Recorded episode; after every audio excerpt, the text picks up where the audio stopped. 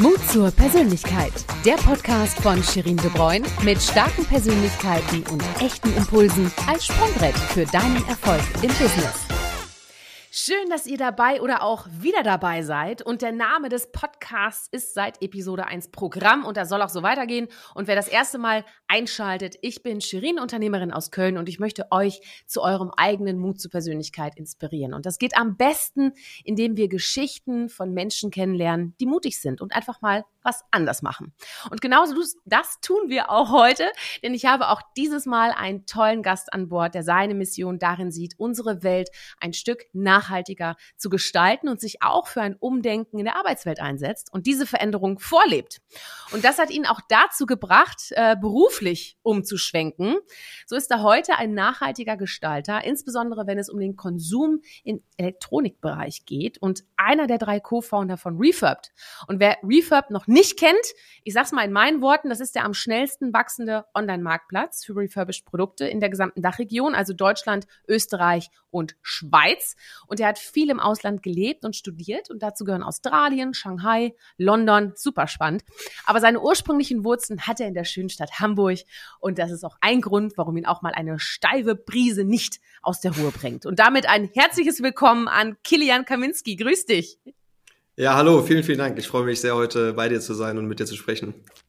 Schön, dass du dabei bist, weil du hast wirklich eine spannende Geschichte und äh, wir, wir werden einfach alles mal ein bisschen abdecken. Äh, wir fangen an, so wie wir in jeder Folge anfangen, nämlich mit den drei Hashtags. Also, welche drei Hashtags charakterisieren dich und warum? Ja, ich habe mir jetzt ja ein paar äh, Podcasts auch von dir angehört und weiß ja, dass es mich erwartet. Dementsprechend habe ich mich natürlich schon Gedanken gemacht, was mal ganz gut bei mich passen könnte. Ähm, ich habe mich dazu entschlossen, als erstes den Anker zu nennen. Ähm, mhm. Hat sicherlich, du hast es ja kurz gesagt, äh, der Anker symbolisiert, glaube ich, vieles, was mich als Mensch auch prägt. Ähm, zum einen, ich bin gebürtiger Hamburger, wie du erwähnt hast, bin dementsprechend äh, immer mit der Schifffahrt aufgewachsen vor der Tür auf der schönen Elbe, wo die Schiffe lang gefahren sind. Ähm, und auf der anderen Seite steht der Anker aber für mich auch nicht nur für das die Schifffahrt und die, die, die stürmische See vielleicht, sondern aber auch metaphorisch dafür, dass es eine Stütze ist, ein Pfeiler und äh, Sicherheit einfach gibt. Und ich glaube, das ist auch was für mich jetzt zum Beispiel durch meine Familie und meine Freunde mich immer sehr stark geprägt hat ähm, und mich dahin gebracht hat, wo ich jetzt bin. Äh, das heißt also, der Anker war so Nummer eins äh, und als zweites ist dann, glaube ich, äh, Welt verbessern, fand ich irgendwie eine ganz, eine ganz cooles Hashtag dazu, weil ich glaube, dass Weltverbesser gehen, das muss man im Nachhaltigkeitssektor einfach in sich tragen. Äh, und gemeinsam mit meinen beiden Co-Gründern Peter und Jürgen äh, setzen wir uns halt wirklich tagtäglich dafür ein, dass wir lösungsorientierte, nachhaltige Alternativen finden. Und ähm, diese tägliche Position, Portion von Motivation gehört auch dazu. Aber ich glaube, das halt ist einfach das ist so ein Kern, der auch mich persönlich antreibt. Mhm. Äh, und das letzte Punkt ähm, ist, glaube ich, auch für mich ein ganz, ganz wichtiger. Äh, ich sage immer, have fun. Ähm, und damit meine ich so ein bisschen dieses Work hard, have fun. Weil ich glaube, äh, harte Arbeit gehört im eigenen Business immer dazu. Ähm, aber ich glaube, es ist aber auch ein, ein wichtiger Grundpfeiler für einen Erfolg im Unternehmen, die guten Mix zu finden zwischen Arbeit und Spaß. Und ich persönlich bin auch selber sehr, sehr groß mich immer dafür einsetzen, dass wir eine gesunde Arbeitsatmosphäre haben und alle gemeinsam Spaß bei der Arbeit haben. Und vielleicht ein kleines Beispiel einmal kurz anzuschneiden, was das bedeutet für uns auch intern. Äh, ich habe jetzt gerade für unsere Firma eine kleine Workation Italien organisiert, wo wir mit 100 Mitarbeitern uns ein italienisches Dorf gemietet haben und eine Woche lang dort nicht nur gearbeitet haben, sondern auch sehr viel Spaß hatten und sehr viel, sehr viel Fun-Aktivitäten hatten. Und das zeigt, zeichnet sich, glaube ich, sehr stark auf unserer Kultur aus. Und deshalb glaube ich, Anker, Welt verbessern und have fun sind, glaube ich, sehr passende Hashtags für mich. Ja, super cool, ja. Und sag mal, ihr habt ein ganzes Dorf gemietet? Wo kann man das denn machen? das ja, das, das, das, das war eigentlich sehr lustig. Ich hatte, ich war auf dem, auf dem TED Talk in München und habe da ein, eine Person kennengelernt, die äh, in einem Workation Village war. Also Workation ist jetzt ja mhm. dieser der Begriff sozusagen für Arbeit und Urlaub zu kombinieren für Unternehmen.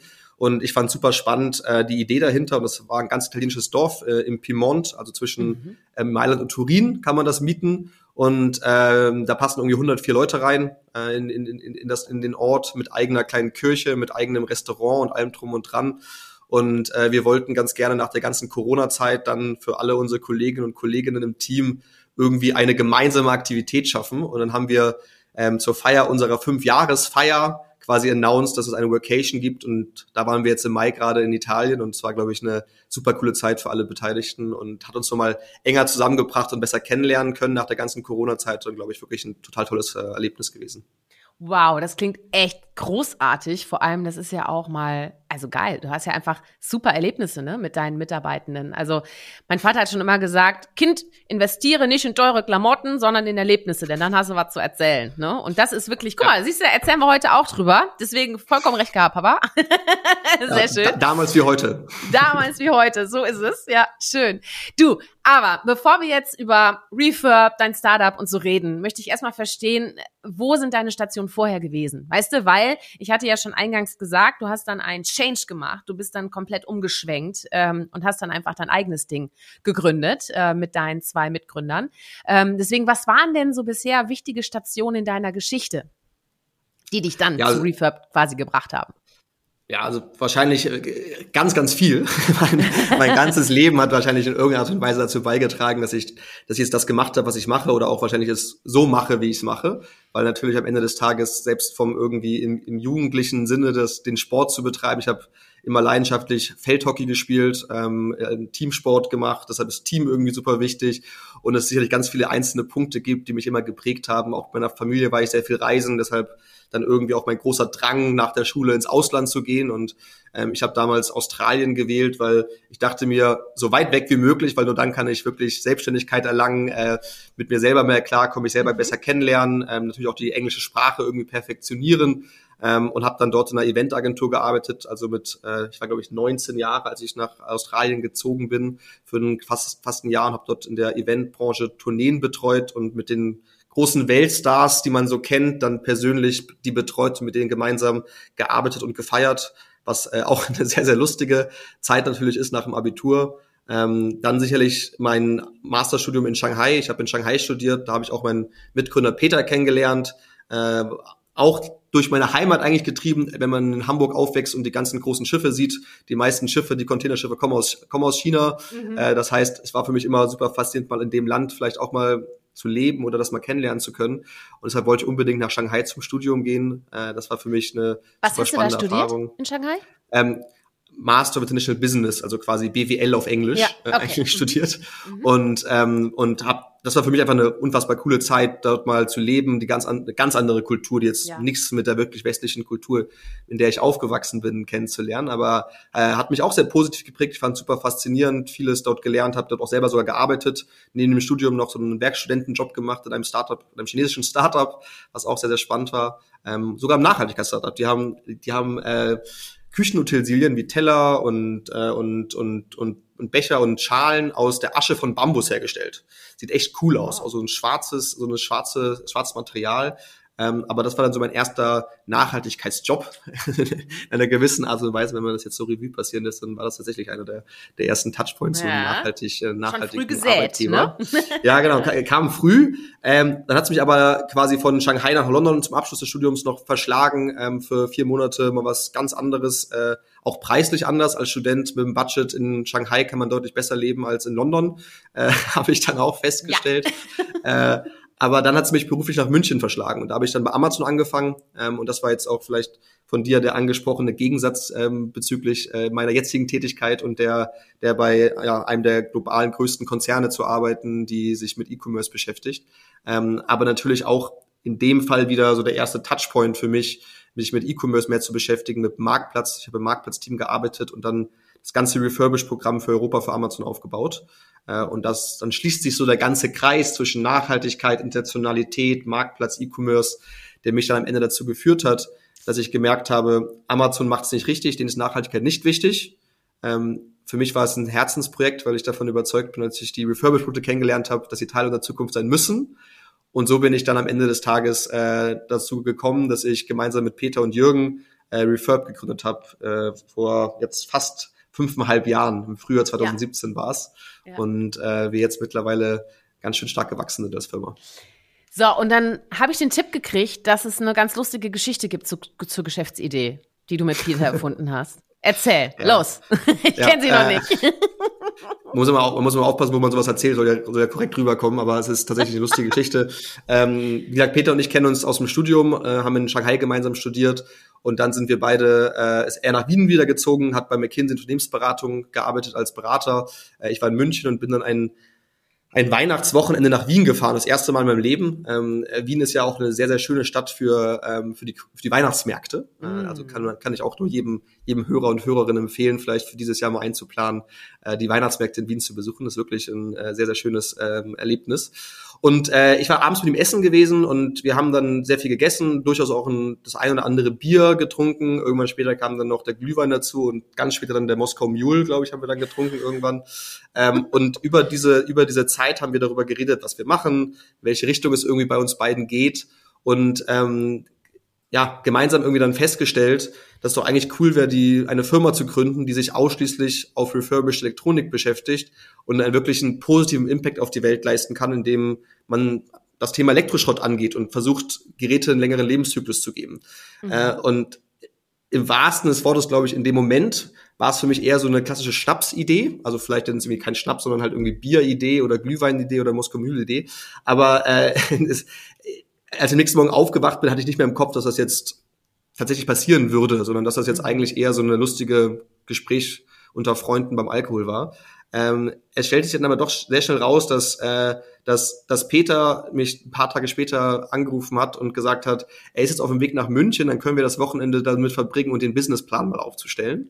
Ähm, und ja, dann habe ich gemerkt, ah, okay, das wird jetzt mhm. tatsächlich ein ernstes Ding. Und da er natürlich als Unternehmensberater sich sehr gut auskennt, wie man ähm, Businesspläne vorbereitet und, und vor allem auch den Markt kennenlernt und herauszufinden, macht das wirklich Sinn, äh, haben wir dann relativ schnell auch entschieden, hey, lass uns das wirklich angehen und wir machen das jetzt.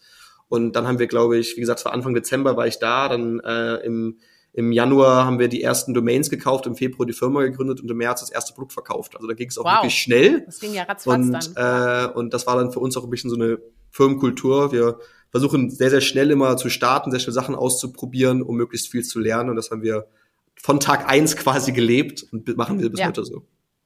Wow echt stark. Also ich sag mal so, Alkohol ist nicht immer eine Lösung, aber in deinem Fall war das ja schon mal, es hat zumindest für Mundwasser geführt. ne? Das war schon mal, ja. das war schon mal, aber wie cool. Ja, und dann hat dein Freund dann ernst gemacht direkt. Ähm, sag mal, wie, wie war das denn dann für dich? Du hast dann deinen Job gekündigt und ähm, bist dann eingestiegen in dein eigenes Startup. Das ist ja auch erstmal ein ziemlich krasser Change, ne? So vom soliden Einkommen, nehme ich mal an, äh, und dann, ja, jetzt machen wir mal Startup und fangen erstmal neu an und dann muss man ja auch erstmal alles aufbauen. Wie war das für dich, rückblickend betrachtet? Ja, ich glaube, das ist, äh, ich bin persönlich von meiner Persönlichkeit und Charakteristik her, glaube ich, eher der risikoaverse Mensch, was nicht so unbedingt sehr gut passt zum, äh, zum Gründer oder zum Startup-Leben. Ähm, und deshalb war es für mich auch ein, äh, durchaus ein schwieriger Schritt am Anfang gewesen, die Entscheidung zu treffen, ich gebe jetzt meinen sicheres, sicheren Arbeitsplatz auf, mein sicheres Einkommen auf für das Ungewisse. Ähm, habe aber dann auch relativ schnell selbst, aber auch natürlich durch irgendwie die, die Gespräche mit Freunden und Familie erkannt, äh, ich war damals, muss ich irgendwie mal zurückrechnen, dass ich das Richtige sage, ich glaube, ich war damals ähm, 26 mhm. gewesen, als ich äh, mich dazu entschieden habe, Prefab zu gründen. Und irgendwie auch mir gedacht, also wenn ich jetzt, wann dann? Äh, man hat keine, also man hatte noch, oder ich hatte damals zumindest keine besonderen Verpflichtungen gehabt. Ich hatte keine Familie, die ich irgendwie versorgen mussten. Das heißt, das einzige Problem, wenn es nicht geklappt hätte, wäre für mich selber gewesen. Dann hätte ich mhm. halt irgendwie, wäre ich auf die Couch von meinen Eltern gezogen oder vom Kumpel, mhm. bis ich was anderes gefunden hätte und habe mir dann halt gesagt, hey, probier's jetzt. Und äh, so bin ich dann am Ende des Tages darauf gestoßen zu sagen, äh, wir versuchen das. Und wenn ich jetzt rückblickend das betrachte, Gott sei Dank habe ich so gemacht.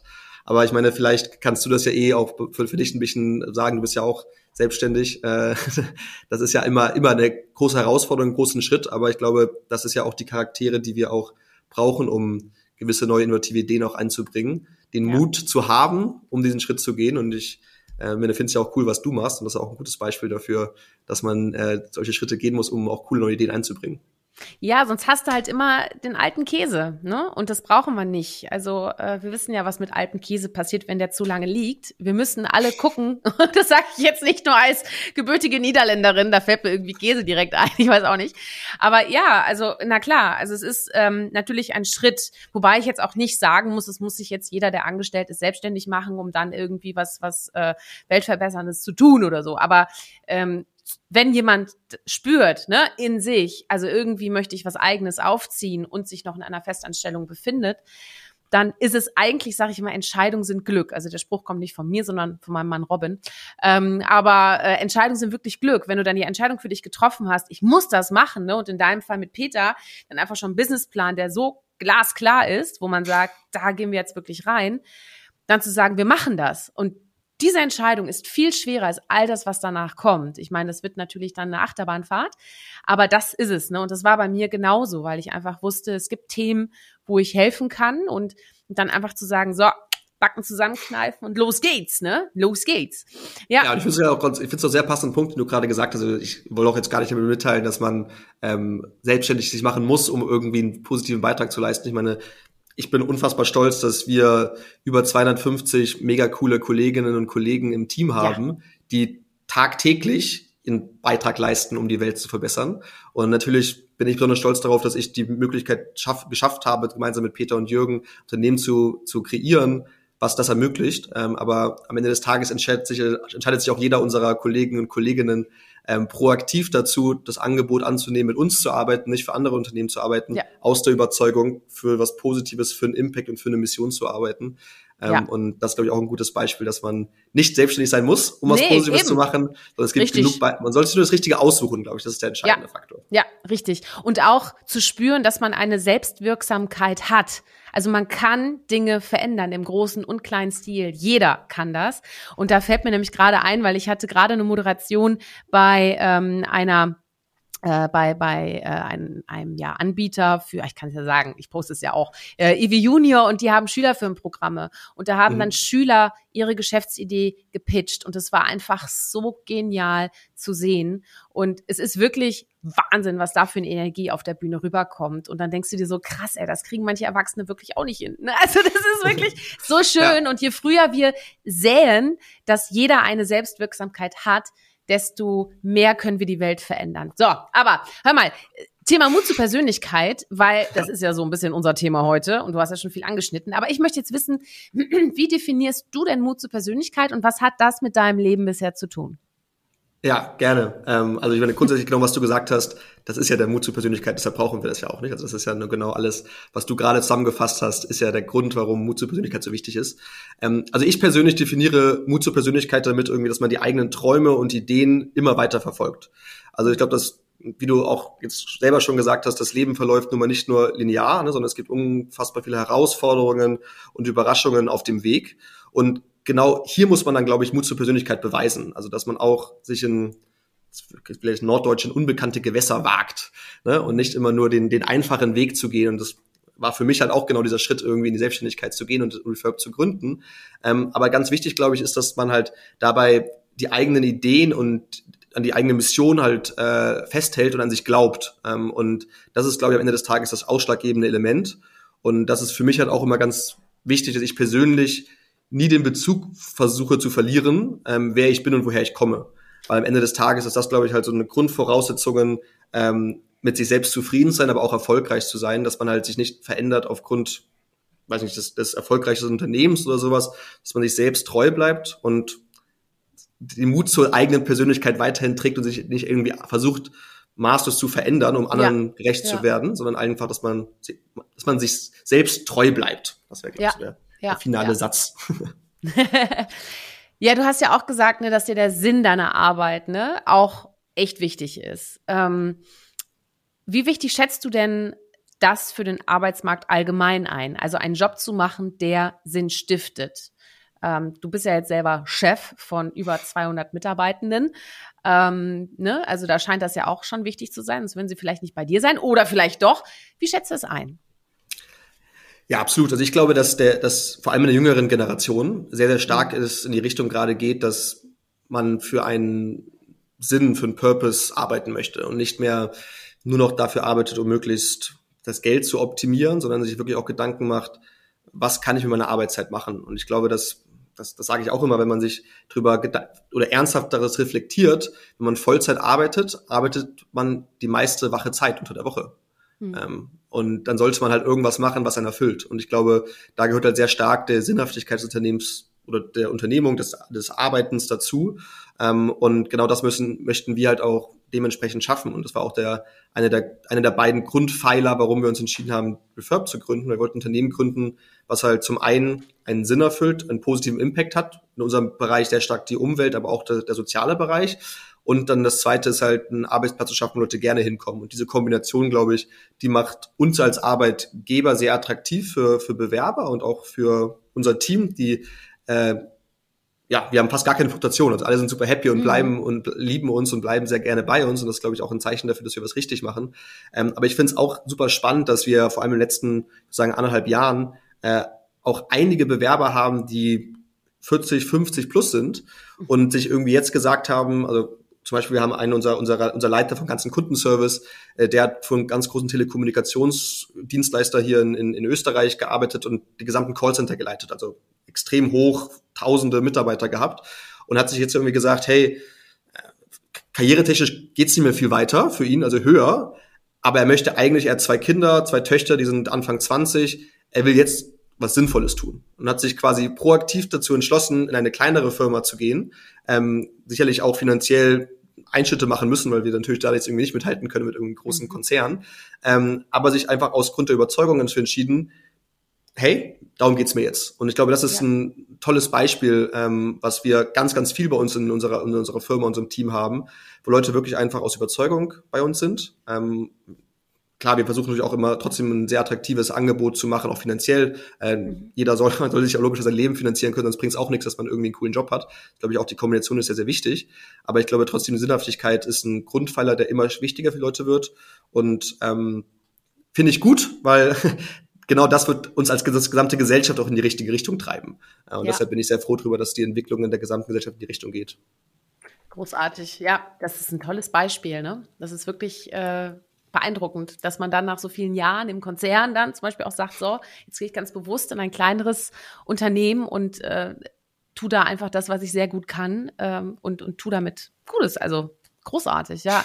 Du sag mal, was möchtest du denn allgemein mit, mit Refurbed erreichen? Also was soll sich in den Köpfen der Menschen ändern, wenn wir auch an den Konsum im Elektronikbereich, ich meine, guck mal, ich habe hier Laptop, Monitor, ich habe Handy hier, ich habe da noch äh, kein iPad. ich, bin, ich bin von der Android-Fraktion, ja. aber ne, habe hier so viel rumliegen. Äh, und war im Keller, ich musste Wäsche waschen, habe da erstmal gesehen, dass ich da noch drei Handys liegen habe und habe gesagt, ach du meine Güte, das muss ich dem Killer erstmal sagen, was ich jetzt machen soll. ähm, aber was möchtest du in den Köpfen der Menschen ändern? Ich glaube, am Ende des Tages, was wir wirklich als Impact haben möchten, ist, wir möchten, dass die Gesellschaft mehr darüber nachdenkt, wie man konsumiert. Ähm, weil ich glaube, dieser, diese Entwicklung der letzten Jahrzehnte sicherlich, aber natürlich auch bis, bis in den letzten Jahre, äh, geht sehr, sehr stark einfach in dieses Konsum und Konsum und Konsum und Konsum. Und ähm, ich, ich ich befürchte, gehe auch davon aus, dass es sich nicht von heute auf morgen ändern wird, dass auf einmal jetzt jeder Mensch sagt, ähm, ich werde Minimalist und ich konsumiere gar nichts mehr, ich besitze noch ein T-Shirt und eine Hose und irgendwie äh, sonst gar nichts mehr. Ähm, aber es geht, glaube ich, vielmehr darum, auch bewusst zu konsumieren. Und das hat damit was zu tun, zum Beispiel zu sagen, brauche ich jetzt wirklich vier Jeans ne, oder brauche ich eins, zwei und kaufe mir halt, oder lass sie erstmal reparieren, wenn möglich, kaufe sonst vielleicht Secondhand. Oder dann kaufe ich mir nur die neue, wenn ich gar keine mehr habe, so überspitzt gesagt, nicht? Und diesen Massenkonsum einfach zu reduzieren. Und das ist halt ähm, im Elektronikbereich, im Durchschnitt wird das Handy alle 1,8 Jahre ausgetauscht in Deutschland. Nicht? Also das ist, um die, um, um die Frequenz halt mal zu haben. Und natürlich auch äh, die Hersteller und die Marken versuchen das ja auch voranzutreiben, indem man irgendwie jedes Jahr das neue Gerät, das neue Modell rausbringt, um den Kunden zu motivieren, immer schneller zu konsumieren, immer höher zu frequentieren. Und ähm, gleichzeitig, wie du gerade sagst, im Elektronikbereich, wenn du jetzt alle anderthalb Jahre neues Handy dir kaufst, was machst du mit dem alten? Das packst du dann irgendwie in die Schublade, wie du gerade gesagt hast, landest bei dir im Keller. Und wenn man dann mal sich wirklich damit beschäftigt und weiß, was da für Ressourcen und Rohstoffe drin sind in diesen Geräten, ähm, endliche Rohstoffe, die wir nur limitiert auf der Welt haben, die auch immer teurer werden aufgrund der Preisthematik. Ähm, ähm, da geht es halt auch darum, warum verlängern wir nicht den Lebenszyklus der Geräte? Also warum wird das Gerät, was wir aktuell 1,8 Jahre benutzen, im Durchschnitt nicht fünf Jahre benutzt oder mhm. noch länger, wenn es wünschenswert ist? Und ich glaube, da wollen wir einfach im Beispiel Elektronik, wo wir damit angefangen haben, äh, die Möglichkeit geben, dass man, wenn man sagt, ich möchte im Elektronikbereich nachhaltig konsumieren, kann man das jetzt machen, indem man bei uns seine Elektronik kauft und sie refurbished kauft. Ähm, wir haben aber auch gleichzeitig mitbekommen, dass halt, wie kurz erwähnt, nicht nur Elektronik ein Problem ist, sondern dass er auch ganz viele andere Bereiche betrifft.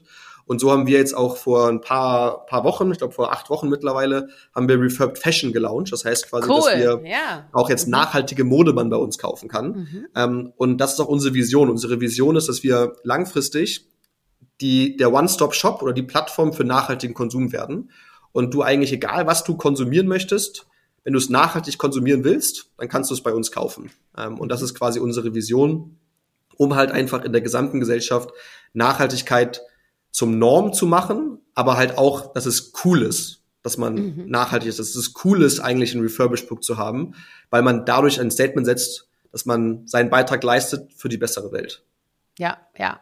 Ähm, apropos Fashion, ich habe hier gerade einen Blazer, fällt mir gerade ein von meiner Oma. Die ist 96, lebt auch noch. Ja, perfekt. ja, ist auch so ein bisschen refurbed Fashion, würde ich sagen. Ne?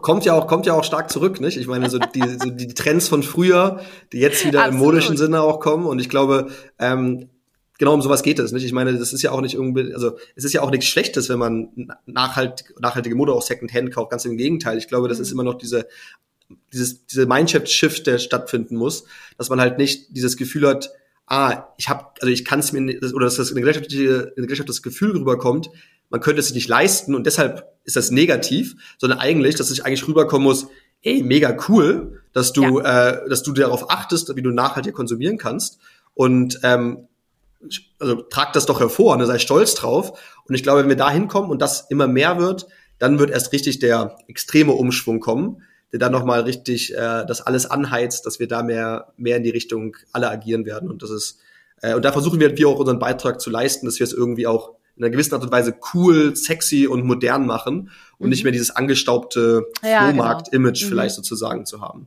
Ja, genau. Ja, und apropos äh, Engagement, ähm, auch auf öffentlichem Parkett bist du ja unterwegs. Ne? Du bist ja auch Mitglied im Expertenkonsortium zum Thema Kreislaufwirtschaft der Europäischen Union. Für alle, die es nicht wissen, das ist eine Initiative, die vom Europäischen Wirtschafts- und Sozialausschuss, also EESC in Brüssel unterstützt wird und äh, auch zu European Circular Economy Stakeholder Platform beiträgt. In dieser Rolle bist du ja immer wieder an Panel-Diskussionen ne, und internationalen Projekten beteiligt. Was möchtest du denn mit diesem Engagement auch in diesen Kreisen bewirken?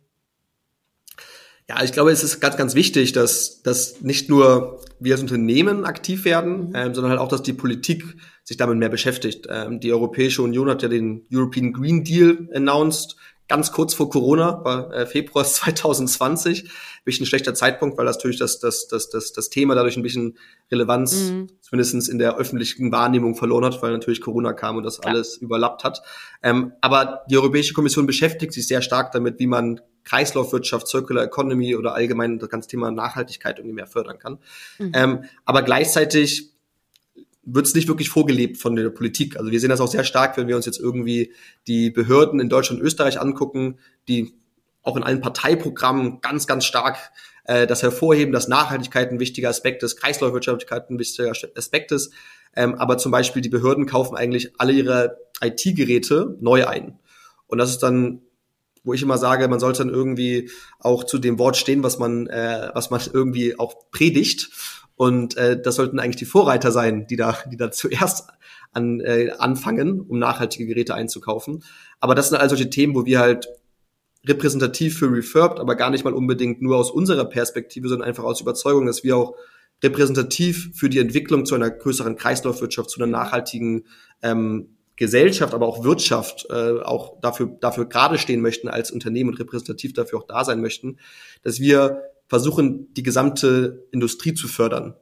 Gar nicht nur, den, dass wir den Vorteil für uns haben, aber am Ende des Tages, wenn der, wenn der Fokus oder die Nachfrage für nachhaltige Produkte, nachhaltige Elektronik, nachhaltige Textilien, ähm, nachhaltige Lebensmittel, in allen anderen mhm. Bereichen Nachhaltigkeit äh, äh, steigt, haben wir eh einen Vorteil davon. Aber es ja. geht darum, einfach auch gesetzliche Regularien zu treffen, damit es möglich wird, weil vor allem viele Hersteller explizit dagegen arbeiten, dass wir genau damit auch der Produkte Druck aufgebaut wird, ne? Genau. ja. Genau. Weil aktuell passiert halt, ja nichts, außer dass vielleicht die Kunden das sanktionieren, aber ja. Genau. Ja, das ist halt ein wichtiger Punkt, glaube ich. Einfach, dass halt auch die Gesellschaft kann sehr vieles vorantreiben und der Konsument kann sehr viel machen natürlich auch. Aber es bei gewissen Kriterien braucht es einfach auch die Politik, dass sie einschreitet und eine Rahmenbedingungen setzt, dass Hersteller auch in einer gewissen Art und Weise gezwungen werden, ihre Produkte vielleicht zukünftig so zu designen, dass sie mehr reparierbar sind, dass sie länger wiederverwertbar sind. Ähm, und das ist, glaube ich, ein wichtiger Punkt, der auch einfach auf politischer Ebene betrachtet werden muss und auch dann ähm, ja durchgesetzt werden muss. Ja, ja. Du und die Kreislaufwirtschaft jetzt mal weitergedacht. Ähm, und da komme ich zum Punkt nachhaltiges Unternehmertum. Äh, und vor allem, wenn es um den Menschen geht, das finde ich immer ganz spannend. Ähm, welche Faktoren spielen denn da für dich eine wichtige Rolle, dass man eben auch, sag ich mal, den Menschen im Sinne des nachhaltigen Unternehmenstums auch äh, ja mitnimmt im Unternehmen? Was gehört für dich dazu? Also du meinst jetzt den, äh, den, den, den Mitarbeiter und Kollegen, den wir haben, ja, oder meinst genau. du jetzt? Nee, ja, ich meine die Mitarbeitenden, genau, ja. Ja, genau. Also ich glaube, am Ende des Tages geht es halt darum, dass wir zum Beispiel im Hiring selbst sehr stark darauf auch achten, dass wir Leute haben, die davon überzeugt sind, die Mission mit uns gemeinsam zu gehen. Also wir haben natürlich auch eigene Firmen, Firmenwerte definiert, die für uns wichtig sind. Ähm, einer davon ist, dass wir mission-driven sind, also dass wir unsere Mission, die wir haben, die Welt positiv zu verändern mit dem, was wir tun, ähm, dass wir diesen sehr stark leben und das heißt, dass wir auch die richtigen Kollegen und Kolleginnen finden. Ich sage immer so als bisschen als Joke, wenn sich bei uns Donald Trump bewerben würde, der ja gesagt hatte, Climate Change is a hoax. Ähm, egal wie gut er wäre, äh, wir würden so eine Person niemals bei uns anstellen, weil sie einfach nicht zu unseren Werten, zu unserer Unternehmensphilosophie passt, die wir haben. Mhm. Das heißt, wir haben halt auch Kollegen und Kolleginnen bei uns im Team, die selbst davon überzeugt sind, dass etwas getan werden muss. Und ähm, ich persönlich bin davon überzeugt, dass die größte Herausforderung, die wir als Menschheit haben, ist der Klimawandel.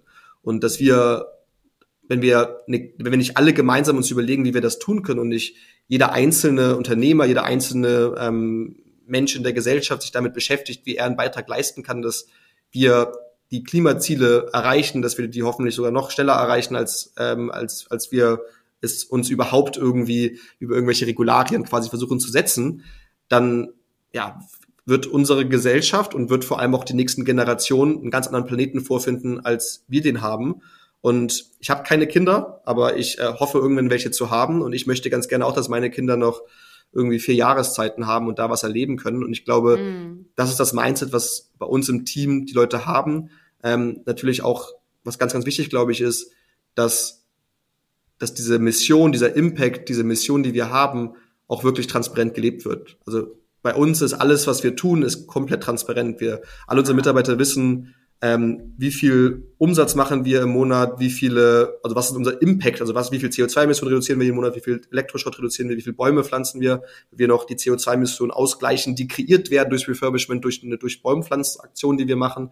Ähm, das heißt, was uns ganz wichtig ist, einfach, dass der Mitarbeiter auch merkt, äh, alles, was wir machen, machen wir aus hundertprozentiger Überzeugung und nicht aus irgendwelchen Greenwashing oder coole Marketingaktionen, sondern wir haben von dem Anbeginn, als wir gestartet sind als Unternehmen, war, war der, war der ein, ein Kern unseres Unternehmens ist das Thema Impact, ist das Thema ein, ein Nachhaltigkeitswert äh, zu leisten. Und ich glaube, das macht es uns einfach auch so erfolgreich Unternehmen.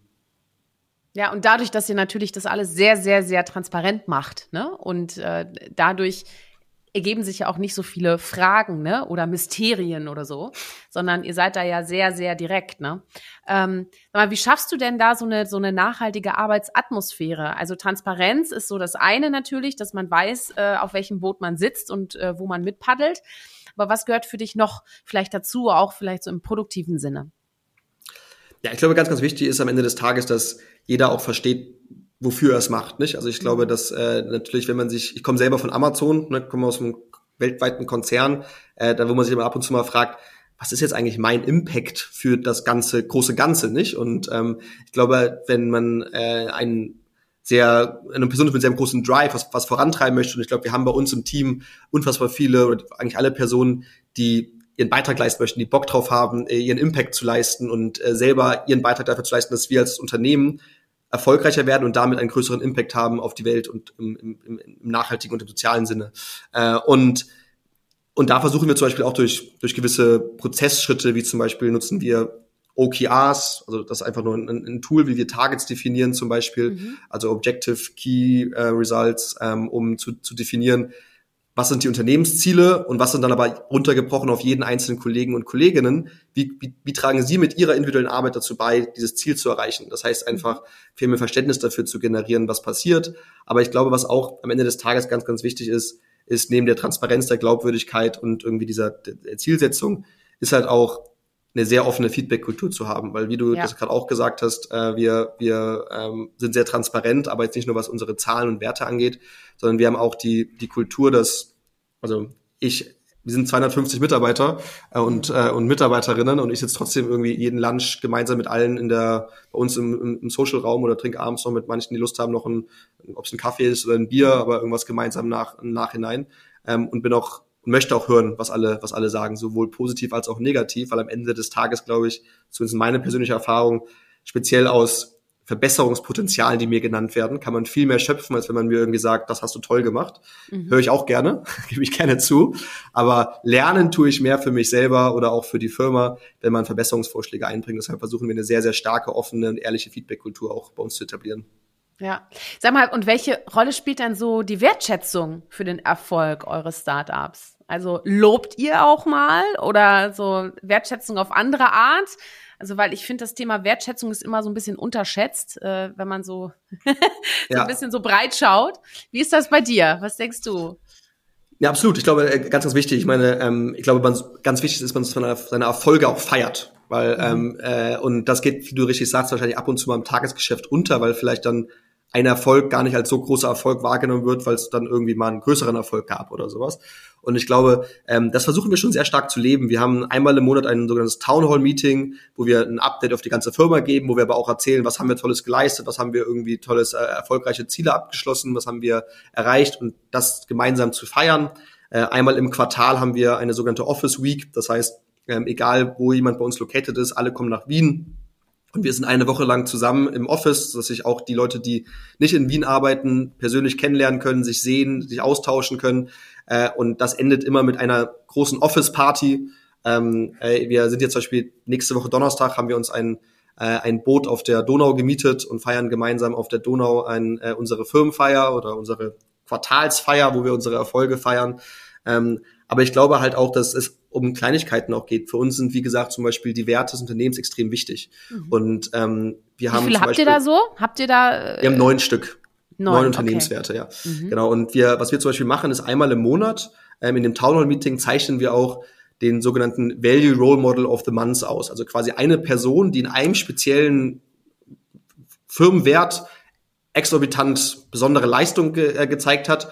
Und die wird nicht von kann auch Peter Jürgen und mir bestimmt, sondern quasi jeder hat die Chance, jemanden vorzuschlagen. Dann gibt es ein Komitee, was auswählt, wer hat die meisten Vorschläge bekommen oder was ist das Besonderste gewesen. Und der wird auch vorgestellt. Und da versuchen wir extra in dieser großen Audience-Gruppe äh, die einzelne Person auch das Lob zu geben und die Wertschätzung zu geben, ähm, weil natürlich die Werte zu leben auch für unser Unternehmen ganz, ganz wichtig sind. Ja. Und wir fanden das einen sehr schönen Rahmen, dass man halt da mit einem, jeder kriegt eine kleine Trophäe mit einem kleinen Superman drauf und, äh, und, und, und sie dann auf den Platz stellen kann, um auch quasi darzustellen, dass man da stolz drauf sein kann, was erreicht zu, das, das erreicht zu haben.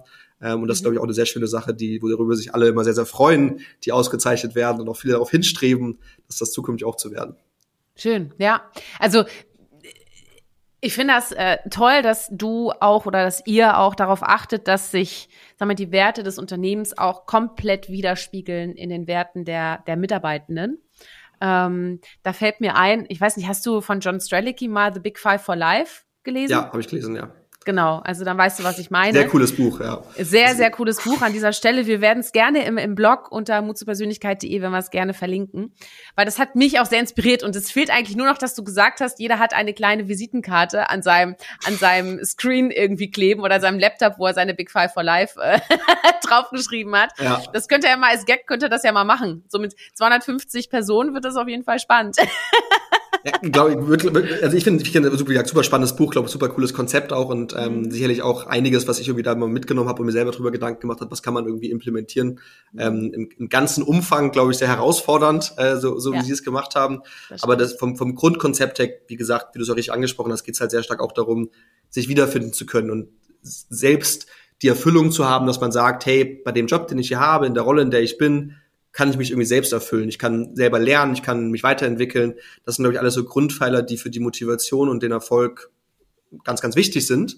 Äh, und da versuchen wir halt die bestmögliche Grundlage zu schaffen. Und wir haben, als wir, ich glaube, 120 Kolleginnen und Kollegen waren, haben wir ein eigenes internes Team gebildet. Das heißt bei uns ähm, Development and Happiness. Das leitet ein Psychologe, ähm, der quasi sich damit beschäftigt, wie können wir die Mitarbeiterzufriedenheit erhöhen, wie können wir aber auch an Themen arbeiten wie Workshops, wie Weiterentwicklungsprogramme, damit die Mitarbeiter sich weiterentwickeln können.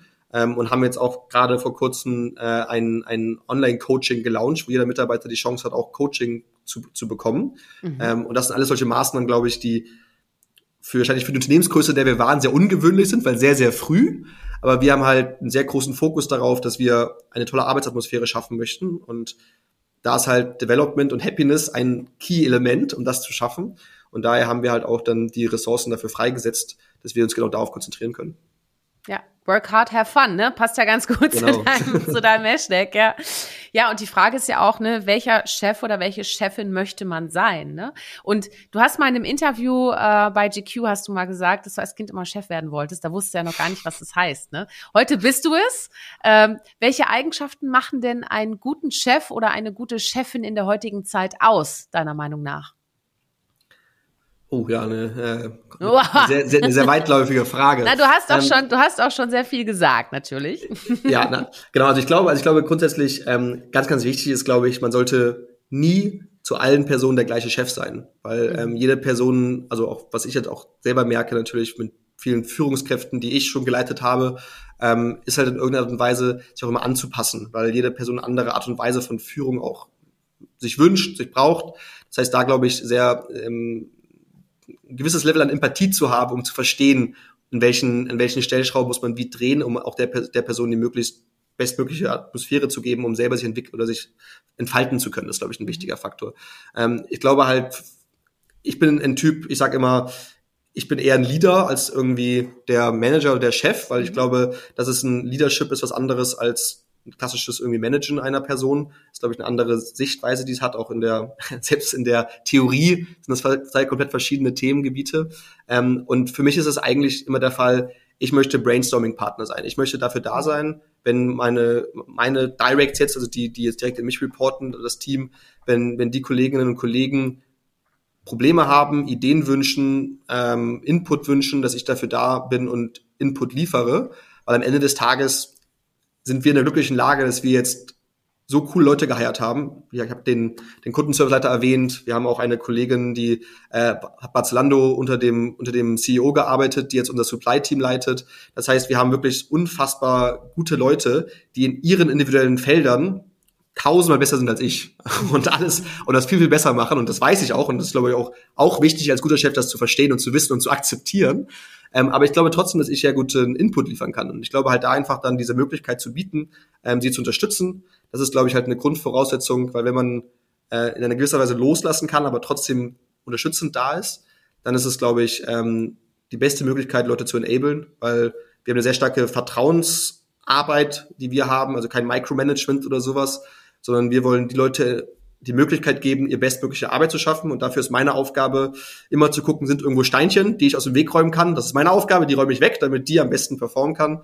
Äh, und das ist das, was ich versuche und halt immer für, für mein Team, unabhängig von meinen Directs oder der gesamten Firma, aber für mein Team da zu sein und zu unterstützen, wo ich kann. Ja, ja. Ja, spannend. Sag mal, hattet ihr denn oder hast du schon mal Konflikte erlebt jetzt bezüglich deines Alters? Also wenn du jetzt jemanden einstellst und er ist deutlich älter als du, ähm, Gab es da schon mal irgendwie, weiß ich nicht, Reibungspunkte oder so? Also weil, so ich kann mich noch erinnern, das ist schon wirklich ein bisschen her, aber da hatte ich auch äh, mit, mit Unternehmen zu tun, wo dann gesagt wurde, nee, nee, also er muss erstmal in meine Schuhe rein und oder erstmal mein Alter haben, um zu wissen, was das, was das hier für ein Business ist und so. Äh, weiß nicht, gibt's sowas überhaupt bei dir oder hast du sowas mal erlebt? Also ich muss glücklicherweise sagen, dass es zumindest nie offens offensichtlich Nicht offensichtlich. getragen wurde. Äh, okay. Aber ich glaube auch, dass natürlich die Leute, die sich jetzt bei uns bewerben, auch wissen, was sie erwartet. Also wenn mhm. zumindest in der internen, internen Mitarbeiterart und Weise jetzt ist oder mit den Kollegen und Kolleginnen ist. Ich muss sagen, unser, ich glaube, unser zwölfter Mitarbeiter war ein Kollege aus dem Sales-Team. Ähm, der ist jetzt gerade 61 geworden, ist immer noch bei uns. Ähm, Klasse. Ja. Und da war er mehr als doppelt so alt wie ich, als, ja. er, als er angefangen hat, bei uns zu arbeiten.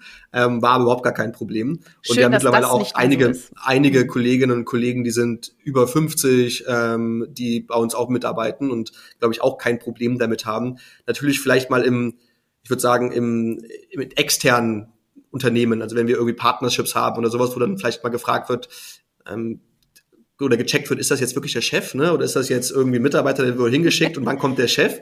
Aber natürlich in der heutigen Zeit, wo glaube ich, das sehr digital ist und man kann auf LinkedIn gucken, ja. oder wenn dann halt bei mir da steht irgendwie, ich bin äh, Founder von der Firma oder Geschäftsführer, dann checkt man das mal vorher. Äh, ähm, aber ich glaube, es ist heutzutage nicht mehr so schlimm, wie es ja. wie es früher mal war. Äh, aber hattest du mal da wirklich persönliche negative Erfahrungen auch mit gehabt? Nö, aber ich habe das öfter gehört. Also ja, doch. Ja. Also ich habe ja viel auf Veranstaltungen bin ich ja auch und so. Oder gerade wenn es auch darum geht, ne, was kann auch vielleicht Mittelstand oder traditionellere Branchen von Start-ups lernen. Aber da erfahre ich auch in den letzten Jahren viel mehr Offenheit und das finde ich absolut großartig, weil also meiner Meinung nach hat auch äh, Erfahrung, ja, ein bisschen was vielleicht mit dem Alter zu tun, aber sag mal, der Austausch und die neuen Ideen und die Energien, die da fließen, also da, da muss diese frische Energie rein und man muss sich austauschen. Also da, da bringt es auch nicht in Altersgrenzen zu denken. Überhaupt nicht. Also ja, ich find, das und ich habe das persönlich nie erlebt, weil ich war auch immer die Jüngste. Aber mir hat mal ein ganz wichtiger Mentor, der auch heute noch immer mein Mentor ist, liebe Grüße an Marco an dieser Stelle, ähm, hat, äh, hat mir gesagt, Shirin, ruh dich nicht darauf aus, dass du immer die Jüngste bist, weil irgendwann bist du es nicht mehr. ne? Schneller als du denkst wahrscheinlich, ja. So, schneller als du denkst. So ist es leider auch gekommen, auch so, ja. ja. So kann ich jetzt schon sagen, dass ich mehr als die Hälfte meines Lebens in Köln wohne. Es ist verflucht lang. ja. aber, ne, aber das, das ist ganz wichtig. Versuch einfach, ähm, der Beste zu werden wenn du es willst, für das Thema, wofür du brennst, das ist halt, glaube ich, eine bessere Motivation, das irgendwie immer der Jüngste sein zu wollen oder die Jüngste. Aber wenn beides zusammenkommt, finde ich, muss man das auch einfach so sehen. Ne? Ja, also ich finde das, finde das total spannend, weil ich habe ja sehr viel mit jungen GründerInnen zu tun und die Energie ist einfach nochmal noch mal eine andere, weißt du? Und wir brauchen uns gegenseitig. So ist es doch. So ist es doch. Aber sag mal, das klingt ja jetzt alles so happy. Aber sag mal, was bringt dich denn da so mega auf die Palme? Da muss doch irgendwas geben, was, womit du so gar nicht umgehen kannst, oder? ähm, ja, also es gibt, es gibt, es gibt ein paar Themen sicherlich, die, die charakterlich bei mir dazu führen, dass ich manchmal dann leicht gereizt werden könnte. Also vielleicht, äh, um eine, eine, einfach nur mal so eine Fun-Anekdote Fun zu erzählen am Anfang, ähm, bevor wir dann irgendwie ins ernstere Thema gehen. Aber äh, ähm, ich bin, ich habe einen extrem hohen Planungsbedarf. Also ich bin extrem strukturiert, organisiert, ordentlich und plane voraus. Ähm, mein Mitgründer Peter, ähm, zumindest was die persönliche private Planung angeht, also beruflich kann er schon sehr gut planen, soll jetzt nicht falsch rüberkommen, ähm, aber was seine private Planung angeht, ist er nicht sehr organisiert. Und äh, er hatte mal irgendwann ist er in Urlaub gefahren und hatte bis zwei Tage vorher nicht gebucht und es war mir eigentlich ja, theoretisch ist mir es ja völlig egal, ist ja sein Urlaub, wie er das regeln muss, aber ich habe ihn eine Woche lang jeden Tag gefragt, wann er endlich bucht, weil es mich gestresst hat, dass er, dass er nicht, dass er seinen Urlaub nicht endlich mal bucht. Es hat nicht gestresst, ähm, dass er seinen Urlaub Ja, hat mich total gestresst. ähm, und ähm, da, da muss er ja auch immer drüber lachen und hat dann irgendwann mir dann zwei Tage vorgeschrieben, ich habe bis übrigens gebucht, du kannst dich entspannen. Ähm, und äh, das ist so mal so eine, so eine lustige Side-Fact oder so eine kleine Fun-Anekdote an der Seite. Ähm, ich glaube, ich glaube, mich auf die Palme zu bringen, ist echt schwierig äh, weil, weil ich habe, glaube ich, eine relativ hohe, eine relativ hohe Stresstoleranz. Ich glaube, ich habe eine relativ hohe Akzeptanz zu verstehen ähm, oder auch eine relativ hohe, hohe Empathie, dass ich irgendwie nachvollziehen kann, wenn es mir schlecht geht oder nicht. Ähm, ich glaube, es ist dann eher, wenn etwas wirklich zu, für mich überzeugend 100% ungerechtfertigt passiert. Also wenn ich irgendwie ange, also wenn mich jemand angreifen würde und sagen würde, ähm, weißt du, was ihr da macht, das hat doch nichts mit Nachhaltigkeit zu tun, ihr wollt doch äh, einfach nur Greenwashing machen, euch da einen Vorteil rauszuholen in der heutigen Zeit, so zu tun, als wärt ihr nachhaltig, aber seid ja gar nicht. Weil mhm. das dann so gegen, zu 1000 Prozent gegen meine Prinzipien und ja, ich, ich kann zu eine Million Prozent hinter der Entscheidung stehen, was wir gemacht haben. Sogar, dass wir selbst in Themen, wo wir gesagt haben, hey, wir sind schon nachhaltig, aber wo wir uns gedacht haben, wie können wir noch nachhaltiger sein, unabhängig davon, ob das überhaupt jemand interessiert oder nicht. Das heißt, bei so einem Punkt da wird es wahrscheinlich bei mir irgendwann hier stehen und da würde ich dann kurz vor der Explosion stehen. Wahrscheinlich kommt es dann darauf an, wo ist das Gespräch gerade, wo bin ich? Äh, kann ich explodieren oder nicht? Ein bisschen darauf bezogen, ähm, um mich da unter Kontrolle zu halten. Aber das sind so die Themen, wo ich sage, wo etwas zu tausend ungerechtfertigt ist und ich zu meinen Prinzipien zu 100 Prozent stehen kann und sage, also das kann ich jetzt nicht so hinnehmen. Das kann ich jetzt nicht einfach sagen, ah, okay, danke, das, das, das für das Feedback. Sondern da muss ich mich wirklich sehr zusammenreißen, deine höfliche Antwort drauf zu finden, die ähm, bestimmend ist, aber immer noch höflich, zum Beispiel jetzt in einem, vielleicht in einem Pressegespräch oder sowas, da kann man ja nicht direkt durch die Decke gehen. Ähm, aber da muss ich sagen, da wahrscheinlich der, die, der Puls, der, der zuckt dann schon an dem, an dem Hals so ein bisschen die Halsschlagader. Das sind, glaube ich, solche Themen. Mhm. Ja, also alles, was gegen deine Prinzipien spricht, sozusagen. Ne? Ja, ja genau. Ja, kann ich gut nachvollziehen. Bei mir ist es der Punkt äh, Illoyalität. Also ich finde, loyal zu sein, finde ich mega, mega wichtig. Äh, auch durchaus verbindlich. Also äh, auch verbindlich loyal zu sein. Egal was passiert, ne? Also nicht dann aus irgendeiner Laune oder weil es ja irgendwie bei allen stressig ist und so, dann auf einmal umzuschwenken. Das, das finde ich wirklich wichtig. Und deswegen habe ich auch äh, wenige, aber dafür sehr, sehr tiefe Freundschaften über viele Jahre gehen. Ne? Ich sage auch immer, zum Beispiel, wenn man mit mir arbeitet, sage ich mal, Freundschaften schließen sich leider nicht aus, weil wir immer sehr persönlich miteinander arbeiten auch. Ne? Ja. Und dann Aber ist es halt auch durch deine holländischen Wurzeln auch ein bisschen bestimmt? Weil ähm, jetzt, also ich kenne das nur, für mich ist das aus Hamburg, ich bin ja Kaufmann, also Kaufmannstadt, mhm. da zählt ja dann der Handschlag oder das Wort zählt ja schon als Vertrag. Äh, ich könnte mir schon vorstellen, dass das in, ist das in Holland auch so, dass das da ursprünglich anders? Hm, ich glaube, da ich glaube, das ist eher eine menschliche Sache als eine kulturelle, glaube ich, weil es gibt in jedem Land gibt so unterschiedliche äh, Facetten. Aber ja. äh, was die Niederländer schon haben, ist, dass sie ja schon auch pragmatisch sind und wissen auch, mit wem sie sich gerne umgeben wollen und wem, mit wem nicht. Ne? Also da ist genau das. Ja. Also wenn das so komplett dagegen schlägt, dann heuchelt man auch nicht eine Freundschaft, dann hat man einfach keine. Ne? So. Und so merkt man halt, wenn man über eine lange Zeit einfach miteinander in Kontakt ist, oh, das passt menschlich, aber wirklich und wirklich echt und authentisch gut. Ne? So. Aber bist ja. du dann eher, bist du mittlerweile eher deutsch oder eher niederländisch? Ja, das ist eine gemeine Frage. Das ist eine super gemeine Frage, weil die wird mir immer natürlich zu WM-Zeiten oder EM-Zeiten wird die mir gestellt. Ne? Na, wen feuerst du jetzt an? Ja. Ne? Feuerst du jetzt die Niederländer oder die Deutschen an? Ich sag immer, ich bin 200 Prozent Europäerin. Weißt du, ganz okay. ehrlich, ich habe zwei Pässe, ich muss mich nicht für einen entscheiden.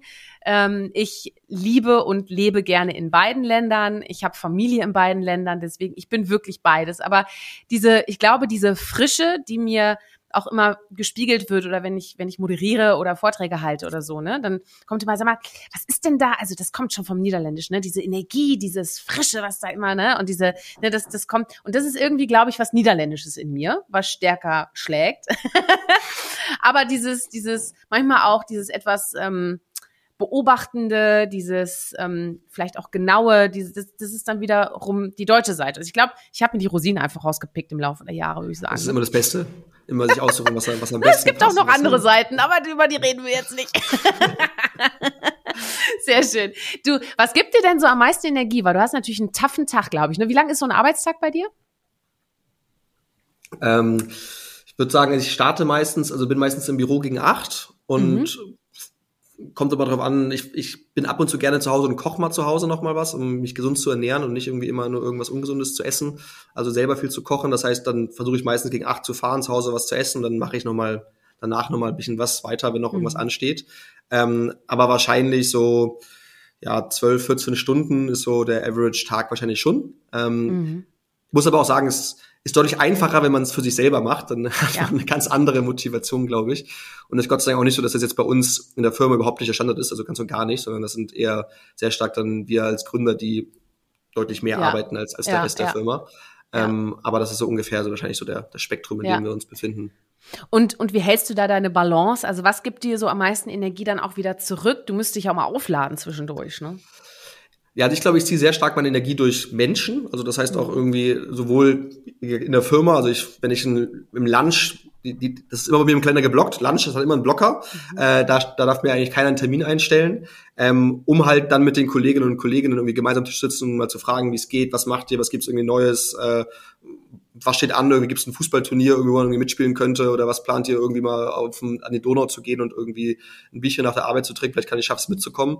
Äh, also dieses aus der Gesellschaft äh, Kraft zu nehmen, auch mit Freunden natürlich und Familie irgendwie ähm, das zu machen. Das ist, glaube ich, ein sehr starker, starker Treiber. Ähm, ansonsten, was mir sehr, sehr viel hilft, ist, wenn ich mal schaffe, Urlaub zu machen, dann auch Urlaub wirklich so zu machen, dass ich eigentlich gar nicht erreichbar bin. Also ich versuche das wirklich dann komplett zu, abzu, abzuschalten. Also im Sinne von in, in dem extremen Fall, dass ich eigentlich äh, irgendwie meinen, meinen Mitgründern sage, wo bin ich? Und irgendwie dann vielleicht sage, entweder das ist eine Rezeption oder irgendwo Nachbar, das ist die Nummer, da könnt ihr erreichen, aber ich schließe quasi eigentlich mein Laptop und mein Handy in Tresor ein und mache den auch erst danach raus und quasi die Welt geht unter, dann kann man mich da anrufen, aber sonst bitte nicht, ähm, um wirklich einfach, wie du richtig sagst, die Batterien aufzulagen, nicht drüber nachzudenken, mhm. was man, ähm, was ansonsten den ganzen Tag durch den Kopf fliegt. Ja. Ähm, das ist so auch, glaube ich, bei mir immer so ein, ein fester Punkt und dann meistens auch immer, ich versuche mal dann noch zwei Wochen am Stück Urlaub zu machen, weil ich so merke, nach vier, fünf Tagen realisiert mein Körper, ah, nicht mehr Arbeit-Mode, jetzt können wir langsam wieder in den Urlaubsmod starten. Das mhm. heißt, irgendwie nur ein langes Wochenende ist für mich nicht erholsam einfach oder nicht Energie äh, ja, aufladend ja, ja, auf jeden Fall. Mhm, ja. Sag mal, du, du warst ja früher im Musik-Event-Business, ne? Also in der Künstlerbetreuung da, ne? Ja. Ähm, hast du irgendwas mit Musik zu tun? Also machst du irgendwie Musik? Ähm, nee, ich bin leider völlig unmusikalisch. Also ich, hab, ähm, ich hatte, ich war in der Schule, war ich die Triangel oder die Klanghölzer. also, also man kann wirklich von mir vieles behaupten, aber nicht, dass ich musikalisch bin. Ich, ich singe sehr gerne. Auch ich singe zwar sehr schlecht, aber ich singe sehr gerne. Also ich bin ein großer Karaoke-Fan. Wir haben, ähm, wir haben ja auch einen eigenen Karaoke-Club in der Firma. Äh, das heißt, ich äh, singe sehr, sehr gerne in der Firma, aber ich glaube, kein, kein Freuds mich zu hören, aber mich zu sehen, wenn ich singe. Das ist, glaube ich, eher der Motivationspunkt bei uns intern. Großartig. Cool. Mal, ich habe noch eine Frage, bevor wir zum Feuerwerk kommen und damit allmählich zum Finale unseres äh, tollen Gesprächs, wie ich finde.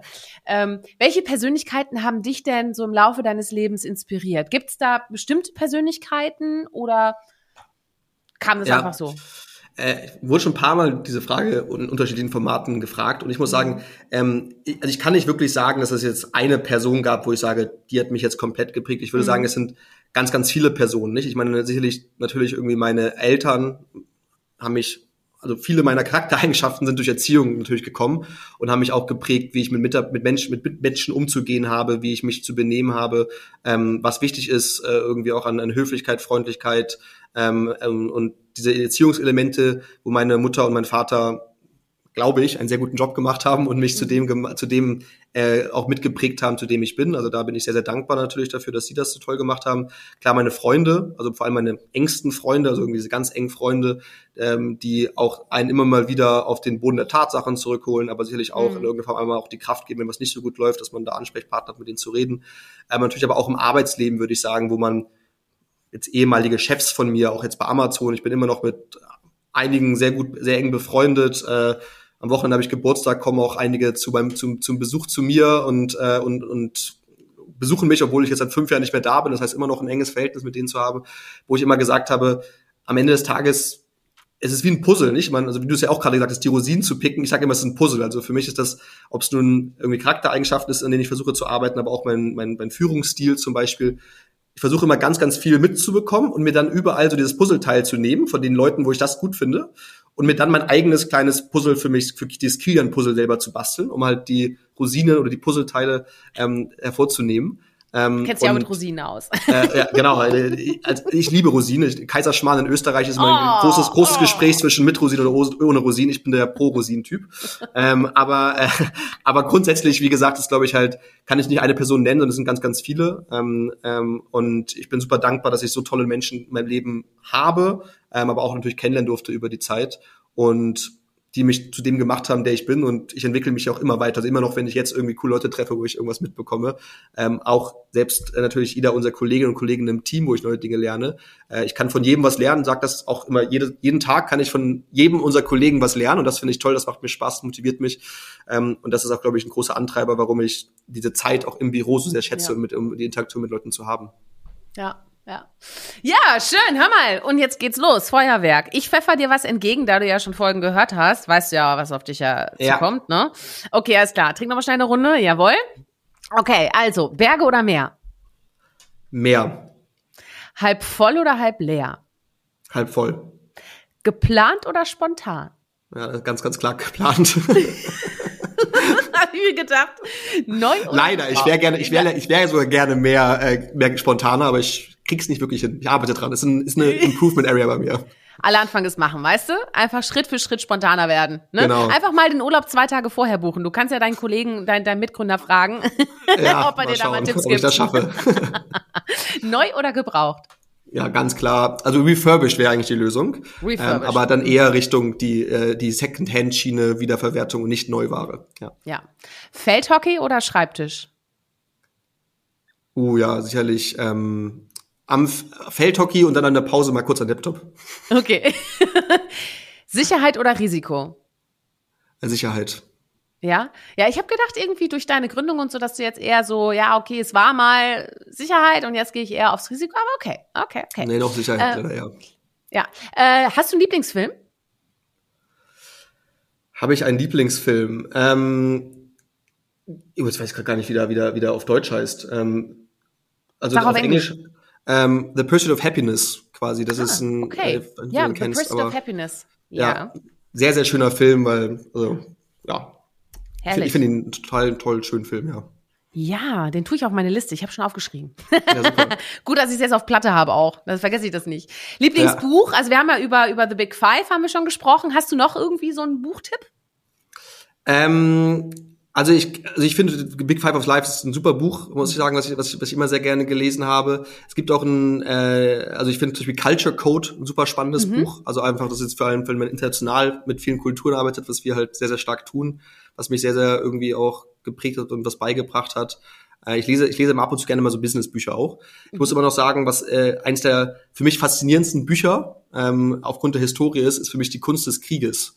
Weil ah. ähm, das ist über 2000 Jahre alt, aber es ist also ein chinesisches Buch, ähm, ähm, aber es, es, trifft immer noch so viel zu auf die heutige Zeit, in, in der Verhandlungsführung zum Beispiel oder sowas, finde ich echt sehr, sehr spannend, ja.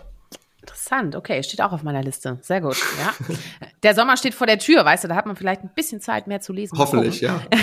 Hoffentlich sind viele Kunden im Urlaub. Nein. ja, aber was in der Sonne was lesen ist immer schön. Ja, genau. Was ist denn dein Lieblingsdrink? Mein Lieblingsdrink ist, ähm, ist ein Gin Tonic eigentlich, ja. Oh, super. Ganz norddeutsch. Da kann ich jetzt nicht, also dann trinken wir bald mal einen nicht, richtig guten Gin Tonic, dann bringe ich dir was aus dem Rheinland mit. Sehr, sehr gerne, ja. Können wir sehr gerne machen. Lieblingsessen? Also als Kind war es immer Gnocchi mit Gorgonzola-Soße. Das weiß ich immer noch oh. ganz genau. Das habe ich jedes Mal immer gegessen. Das war immer so mein. Mit Spinat mein, mein, oder ohne Spinat? Nee, wirklich einfach nur die Gnocchi mit nur der Gorgonzola-Soße okay. und dann mhm. Pizzabrot gab's immer, die Italiener. Als mhm. ich, da waren wir nach jeder, jedem Zeugnisvergabe haben wir da gegessen. Das weiß ich noch. Das ist eine Kindheitserinnerung bei mir in Hamburg. Das weiß ich noch ganz mhm. genau. Deshalb das sicherlich sehr, sehr stark, ähm, sehr, sehr stark getrieben. Wahrscheinlich sogar esse ich es immer noch super gerne, ja. Ja. Hast du äh, einen Lieblingssong, der auf deiner Playliste absolut nicht fehlen darf? Und äh, du hast zwar gesagt, du bist unmusikalisch, du spielst Triangel und Holzstäbchen, aber du singst sehr gerne. Wo singst du denn gerne mit? Ja, also ähm, da kann ich, würde ich zwei nennen. Also einmal ähm, mit meinem besten Kumpel ähm, ist, ist unser Song ähm, This Is My Time von Sascha. Ja. Ähm, den haben wir mal auf der äh, in Timdorf ähm, auf dem Festival gehört. Und mhm. äh, vielleicht passend dazu zum, zu, zu Refurbed ähm, Peter und mein Song ähm, ist Wonderwall von Oasis und wir singen dann immer im Duett, haben da so einen leichten Kanon drin, um es ein bisschen aufzupeppen. Und das ist immer auf den, auf den Firmenfeiern ist das. Auf den, ja. ja, wie gesagt, es ist nicht schön, aber es ist lustig. Äh, aber unsere, auf den Firmenfeiern äh, werden wir immer irgendwann einmal quasi, ich weiß nicht, ob es genötigt noch auch sogar freiwillig, aber gefühlt genötigt, das einmal aufzutreten, dass alle was zu lachen haben und das ist äh, unser Song dann. Großartig. Ah Mensch, der Signature-Song von euch. Schön. Quasi, genau. Gut. Der Refurb-Song kann man vielleicht sogar fast sagen. Sehr schön, sehr schön. Hör mal, ähm, wir kommen zur letzten Frage. Und das ist auch so eine ziemlich wichtige Frage und auch der ja. Antrieb, warum ich den Podcast mache. Und ich möchte dich fragen, äh, Kilian, warum braucht unsere Welt Mut zur Persönlichkeit? Ja, das ist, glaube ich, äh, ähm, absolut ein sehr, sehr wichtiger Punkt. Brauchen wir alle. Ähm, ich, ich glaube, es wäre doch langweilig, wenn wir alle gleich agieren würden und sein würden. Also das ist zumindest irgendwie meine, meine Meinung dazu. Äh, und ich glaube, dass wir nur durch Diversität und Individualismus eine bunte, erfolgreiche und spannende Gesellschaft ähm, haben, die einen inspirieren kann. Und das wäre jetzt eine Frage an dich, aber ist das nicht auch genau deshalb, warum du diesen wunderbaren Podcast ins Leben gerufen hast? Ja. Also genau das, das, das darzustellen und zu erreichen. Natürlich. Und es ist noch besser, wenn 100 Köpfe in 100 Wochen genau das bestätigen. Vielen Dank, Kilian. Danke dir. Hat sehr viel Spaß gemacht, heute mich mit dir auszutauschen.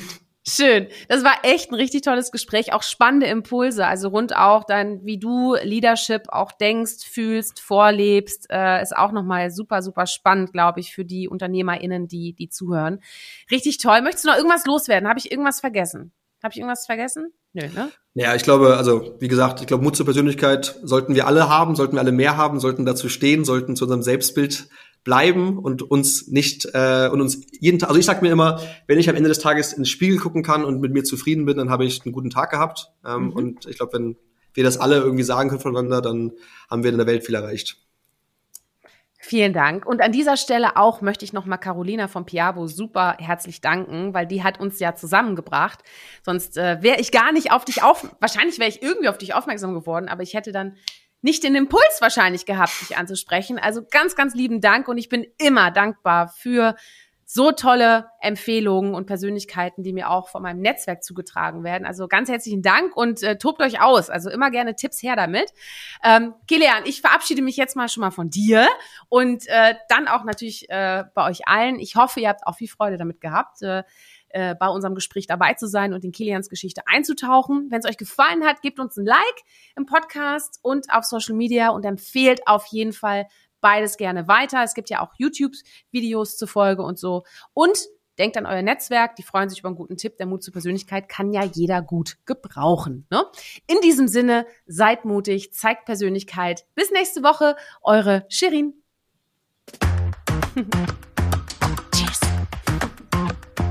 Hol dir deine Portion Mut zur Persönlichkeit. Alle Folgen zum Podcast findest du unter www.mutzupersönlichkeit.de als Video bei YouTube und bei eingängigen Podcastdiensten.